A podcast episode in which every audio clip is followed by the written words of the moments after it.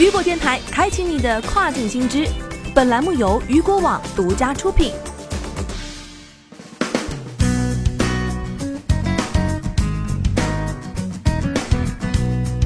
Hello，大家好，欢迎大家收听这个时段的跨境风云。那么接下来的时间将带您一起来了解到的是跨境电商出口退货通道于昨日成功打通。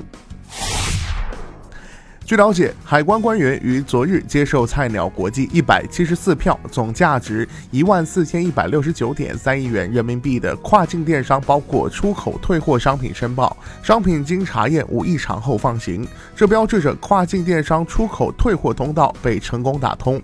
据海关前期调研数据显示，跨境电商出口包裹退货比例约为百分之五，其中服装等部分品类商品退货比例达百分之十以上。随着跨境电商出口业务的发展，出口商品退货渠道不畅成为制约其发展的因素之一。而海关不断优化监管制度，建立高效退货通道，实现跨境电商商品出得去、退得回。据了解，二零二零年一月三号，跨境电商出口退货海关监管业务正式启动。昨天九时五十五分，上文商品被黄埔海关准予通关放行，这也是全国首批成功退运进境的跨境电商包括出口商品。菜鸟国际光务总经理李亚平表示，出口电商退货申报模式政策落地，可以使菜鸟网络的正向物流和逆向物流形成完整闭环，消除海外消费者购物不能退货的隐忧。